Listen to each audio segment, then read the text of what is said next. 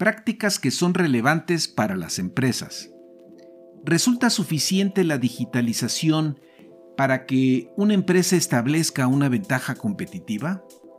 ¿Cuáles son los imperativos o capacidades para ir más allá de lo digital? Les saluda Armando Peralta en un nuevo episodio de Prácticas Empresariales. Sean bienvenidos.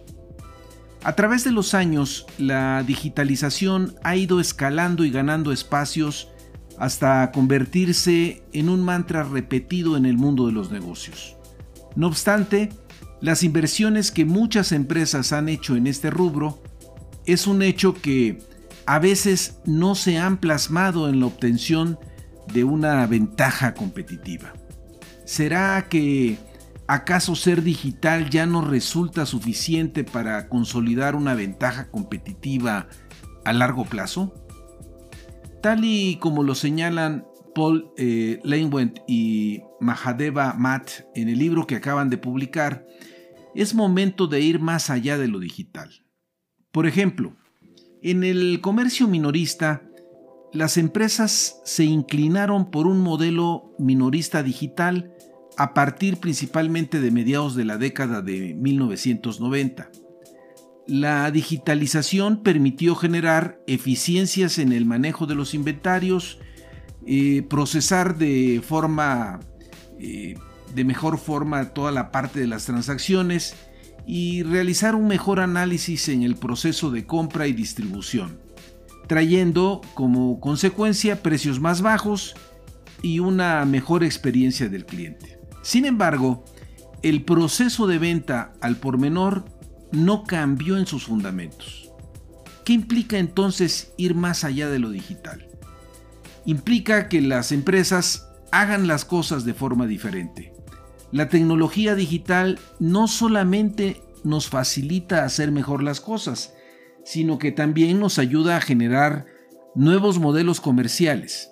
La idea es que las empresas deben buscar su transformación y producir una ventaja que sea sostenible en el tiempo. Vayamos al tema, estamos listos y comenzamos. Prácticas Empresariales Podcast. Un espacio dedicado a ti.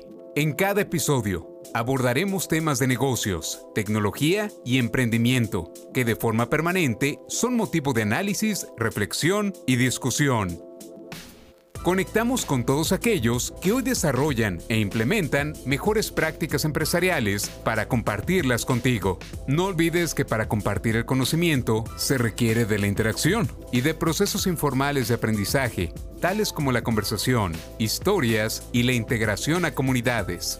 Analizamos cada uno de los temas a la luz de la experiencia y el conocimiento de nuestro conductor e invitados especiales. Esto es Prácticas Empresariales Podcast con Armando Peralta. Comenzamos. Actualmente observamos cómo la vida útil de los productos y servicios se acorta, lo que propicia una mayor dificultad si queremos mantener una posición diferenciada en productos y servicios. Es así que muchas empresas en la actualidad eh, tratan de alcanzar una diferenciación en lo que hacen y en la forma en que operan, eh, no únicamente en los productos y servicios que venden. Tenemos tres casos que confirman lo señalado. Por ejemplo, pensemos en la capacidad de diseño de Apple, que le sirvió para diferenciarse en todas las industrias en que ha participado o bien el caso de Amazon en cuanto a su capacidad de diseño de la interfaz minorista y que ha impulsado la categoría de consumidores en línea, o bien en la innovación en sabores eh, de Frito Lay, que es otra empresa, que le ha permitido producir nuevos sabores conforme pues se registran demandas específicas. La tecnología desde luego está presente en todas estas capacidades, pero estas son más que solamente tecnología. Son combinaciones complejas tanto de conocimientos, procesos, tecnologías, datos, capacidades, cultura de cada organización y modelos de organización. Esta complejidad y su integración establecen un grado de dificultad elevado para poderlas replicar, siendo que las empresas se definen y se distinguen a través de lo que hacen, eh, estableciendo una ventaja que las disgrega por completo de los competidores. ¿Quiénes son entonces las empresas que están llamadas a ir más allá de lo digital? Las empresas que rompan con los paradigmas y sean capaces de crear propuestas de valor nuevas y audaces. Aquellas que sean capaces de trabajar con otras empresas a través de redes y ecosistemas y creando valor de forma tal que ninguna de ellas pueda lograrlo por sí sola. Empresas que tengan claro cuál es el valor único que aportan en este mundo y que sepan cuáles son sus capacidades que les permita crear ese valor mejor que nadie. Y aquí surge un punto crucial. Para crear esas nuevas capacidades diferenciadas, es indispensable contar con líderes que trabajen más allá del modelo antiguo, que sean capaces de desafiar cada dimensión de la empresa, tanto en lo que respecta a su modelo de negocio, modelo operativo y su gente. ¿Esto es posible? Sí, justamente Leinwand y Mahadeva estudiaron durante un periodo de tres años, del 2018 al 2021, empresas que fueron capaces de registrar una transformación importante y que han alcanzado el éxito comercial en diferentes industrias. De varias decenas de empresas analizadas destacan 12 muchas de las cuales seguramente ustedes ubicarán. Estas empresas son, entre otras, Philips, cuya oficina central está en Ámsterdam, y que a través de los años dejó el negocio de la iluminación y se estableció en la fabricación de dispositivos médicos y cuidado de la salud. Hitachi, conglomerado japonés que ha pasado de una cartera de productos cuyo eje eran plantas de energía, electrodomésticos y semiconductores, a una reconfiguración que la posiciona en cinco mercados. Tecnologías de información, energía, industria, vida inteligente y movilidad. Titan, que forma parte del grupo Tata de la India y que fabrica relojes reinventando la industria de la joyería. Eli Lilly, empresa farmacéutica estadounidense que tuvo que enfrentar que varios de sus medicamentos de mayor peso y mayor rentabilidad quedaran sin patente, lo que la llevó a transformarse y a mejorar en la parte de investigación y desarrollo para reposicionarse. Citigroup, eh, banco de corte global estadounidense, que fue afectado seriamente por la crisis de 2008, lo llevó a una redefinición para convertirse en un banco digital global. Adobe, empresa de Silicon Valley, conocida por su software de gráficos y que ha transformado su modelo comercial en un servicio de suscripción basado en la nube.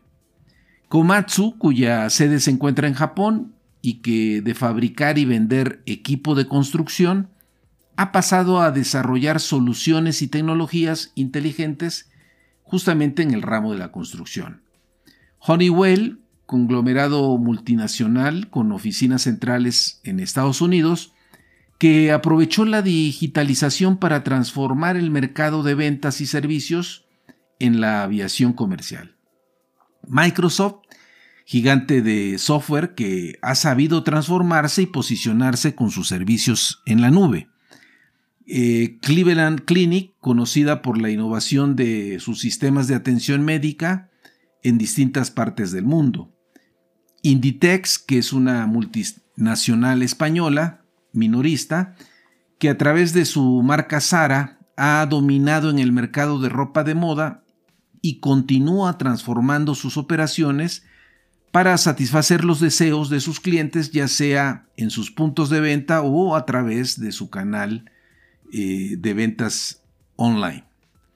STC Pay, que es una startup financiera de Saudi Telecom, que brinda soluciones financieras innovadoras en un sistema bancario islámico que estaba desatendido. El punto en común entre estas 12 empresas que acabamos de mencionar, eh, no obstante que se ubican en industrias totalmente disímbolas, fue la necesidad de replantear la forma en que venían operando, así como sus modelos comerciales. Era claro que tenían que competir más allá de lo digital, haciendo frente al cambio y diseñando su propio futuro. Del análisis de este conjunto de empresas se desprenden siete principios fundamentales para lograr que la transformación sea exitosa. Sin embargo, bien vale la pena detenerse un momento para ver de forma previa cómo ha cambiado la dinámica competitiva en los mercados. Los cambios más importantes que se observan están por el lado de la demanda y de la oferta, así como en el contexto mismo en que cada una de estas empresas operan. Por el lado de la demanda, es evidente, y seguramente ustedes estarán de acuerdo, que gracias al Internet los consumidores hoy cuentan con una mayor visibilidad y una gama más amplia de opciones que están a su alcance a través de los sitios web de las empresas o bien de los sitios de empresas agregadoras como Amazon, eBay y Alibaba, provocando que las empresas registren un incremento importante de competidores en la medida en que los clientes pueden comparar y analizar opciones con proveedores ubicados en cualquier parte del planeta. Asimismo, los compradores pueden conocer las experiencias de otros consumidores y comparar precios. Si lo vemos por el lado de la lealtad y la retención del cliente, resulta cada vez más difícil que éstas se mantengan si no contamos con verdaderos diferenciadores. Hoy los clientes, eh, conforme realizan compras, revalúan quién es el proveedor que les puede ofrecer la mejor propuesta de valor, eh, buscan empresas que sean capaces de resolver sus problemas y necesidades de forma integral y no tener que armar ellos mismos la solución. Ha crecido la demanda de experiencias por el lado de los clientes, una mayor velocidad en la entrega, la rastreabilidad del servicio se traduce en una mayor intensidad y en la exigencia de una mayor visibilidad del valor. Ya no es suficiente para las empresas estar en el juego, se requiere una diferenciación sustantiva y la creación de valor medible y significativo. Es decir, estamos siendo testigos de una revolución por el lado de la demanda. Mientras tanto, ¿qué sucede por el lado de la oferta? Los cambios también han afectado las formas en que las empresas compiten. Tradicionalmente el tema de la escala en las organizaciones ha servido para que las grandes corporaciones tengan un amplio dominio dentro de sus industrias mm, gracias a los beneficios que obtienen de la producción en masa los aspectos de distribución, mercadotecnia y las operaciones administrativas. Sin embargo, esta situación ha cambiado en la medida en que las empresas actualmente pueden tener acceso a este tipo de escala sin poseerlas. Eh, un libro que exponía esto años atrás es la obra que publicó Salim Ismail bajo el título de Organizaciones Exponenciales donde se aborda por qué emergen nuevas organizaciones que son 10 veces más escalables y rentables en un entorno de la nueva revolución industrial y donde bien se apuntaba que un ingrediente a considerar es que las tecnologías exponenciales están en alcance de todos, sin necesidad de grandes inversiones, y que facilitan el desarrollo de nuevos negocios globales y disruptivos.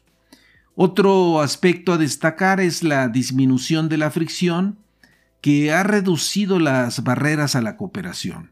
En el pasado, las empresas tenían que movilizar grandes recursos para poder intercambiar datos electrónicamente y asegurar líneas de comunicación dedicadas con diferentes socios. Hoy podemos estar conectados con múltiples socios con costos más bajos, lo que ha facilitado la creación de ecosistemas de empresas.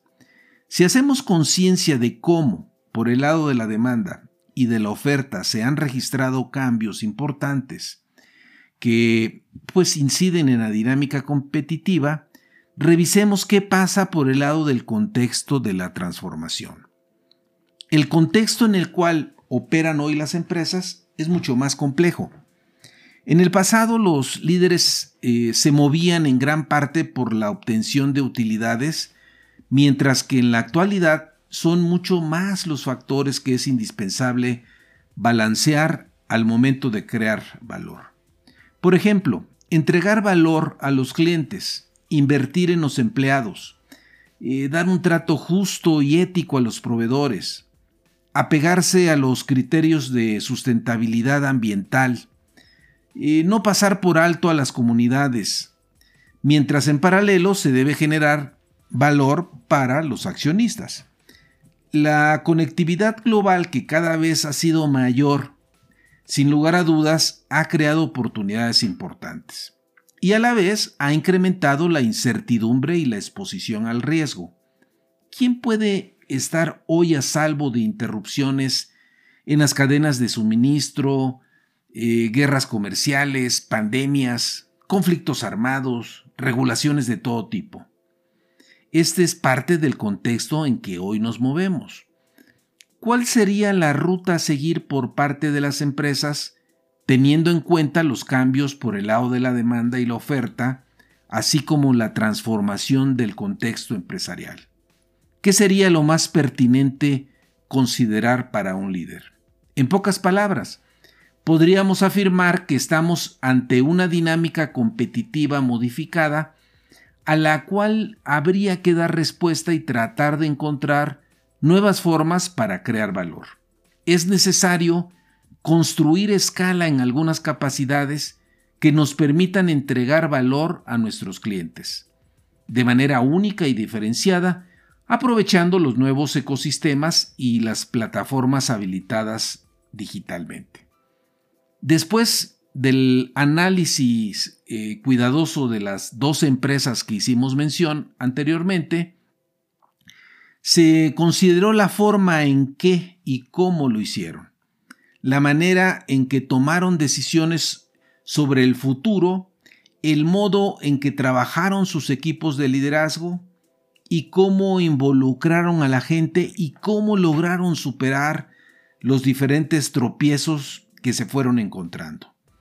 De los éxitos y fracasos de estas organizaciones sobresalen los siguientes siete imperativos de liderazgo para poder trascender lo digital. Veamos cada uno de ellos. Reimaginar el lugar de su empresa en el mundo. Una nueva concepción de la empresa implica pensar más allá de la cartera de negocios y productos en los cuales la empresa se ha venido desarrollando. No perdamos de vista que ahora podemos participar en la evolución de las plataformas y ecosistemas digitales. Nuestra nueva propuesta de valor debe ser única para nosotros y sustentada en nuestras propias capacidades. Debemos de concebir cómo se evaluará y creará el valor en los siguientes años y cuáles serán las capacidades para que sean sustentables. Un buen ejemplo es la multinacional Philips, que bajo el mandato de su director ejecutivo Franz Van Houten, que inició en 2010, dio un giro relevante en su cartera de negocios, que estaban por debajo de las expectativas del mercado y que se integraba por electrónica de consumo de audio y video, iluminación y equipos médicos, y se reinventó como una empresa de tecnología de la salud esto propició cambios a fondo en su cartera y desde luego en su modelo de negocio y cultura.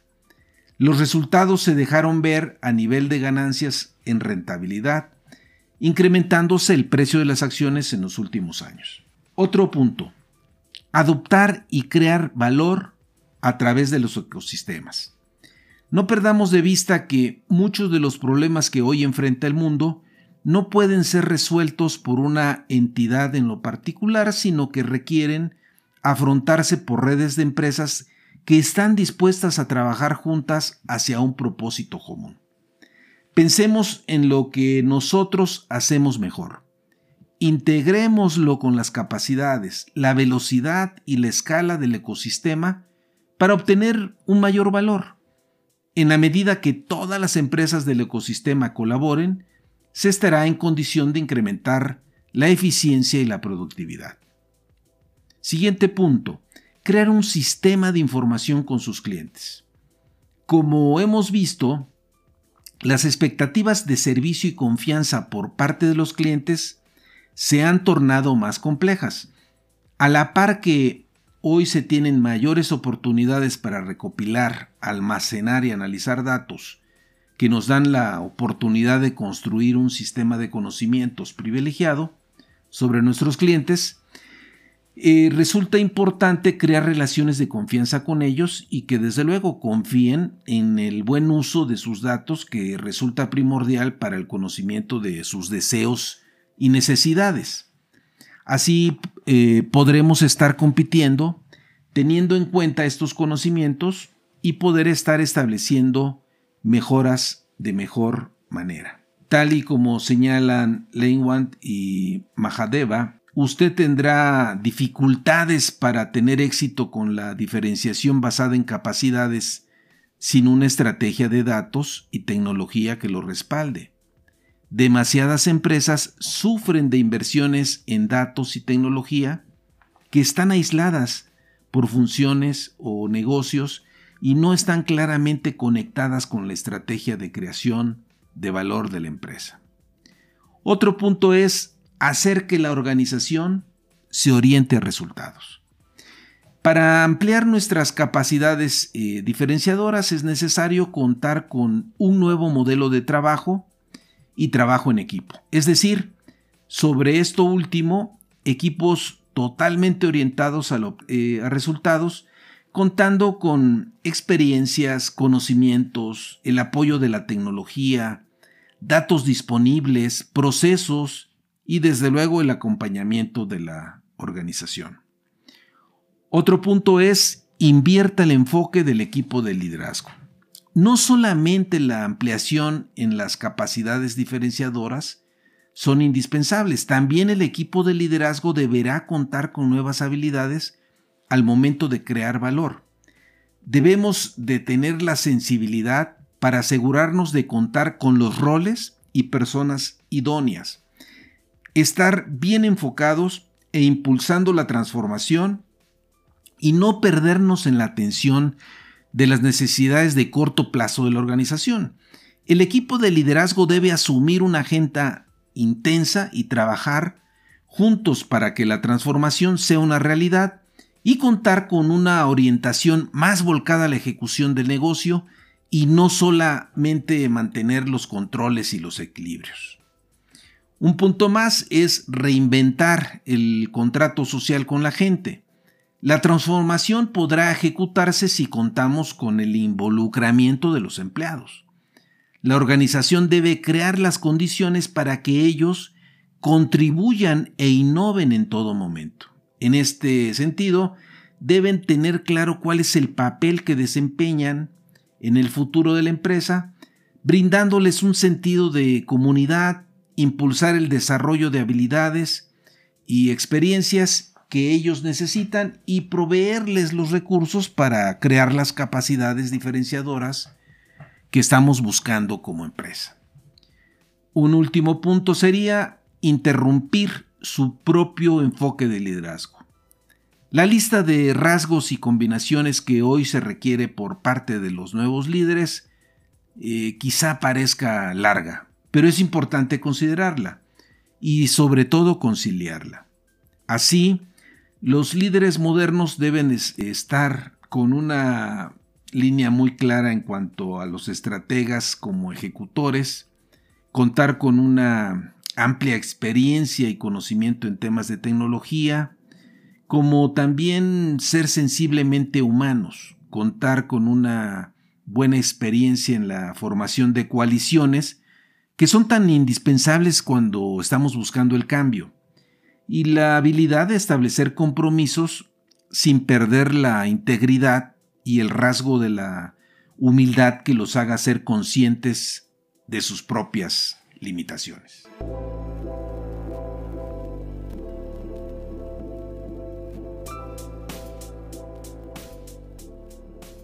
En síntesis, si queremos ir más allá de lo digital y lograr nuestra transformación que se sustente en capacidades diferenciadoras, bien vale la pena repasar estos siete imperativos que aquí hemos señalado. Como ya se ha apuntado, hoy la digitalización por sí sola no es suficiente. Finalmente, estimados amigos de la audiencia, soy Armando Peralta y no olviden si tienen interés en enviarnos algún mensaje, lo pueden hacer en la siguiente cuenta de correo prácticasempresarialespodcast.gmail.com o bien si les ha gustado este podcast hagan clic en seguir. Nos escuchamos en el siguiente episodio.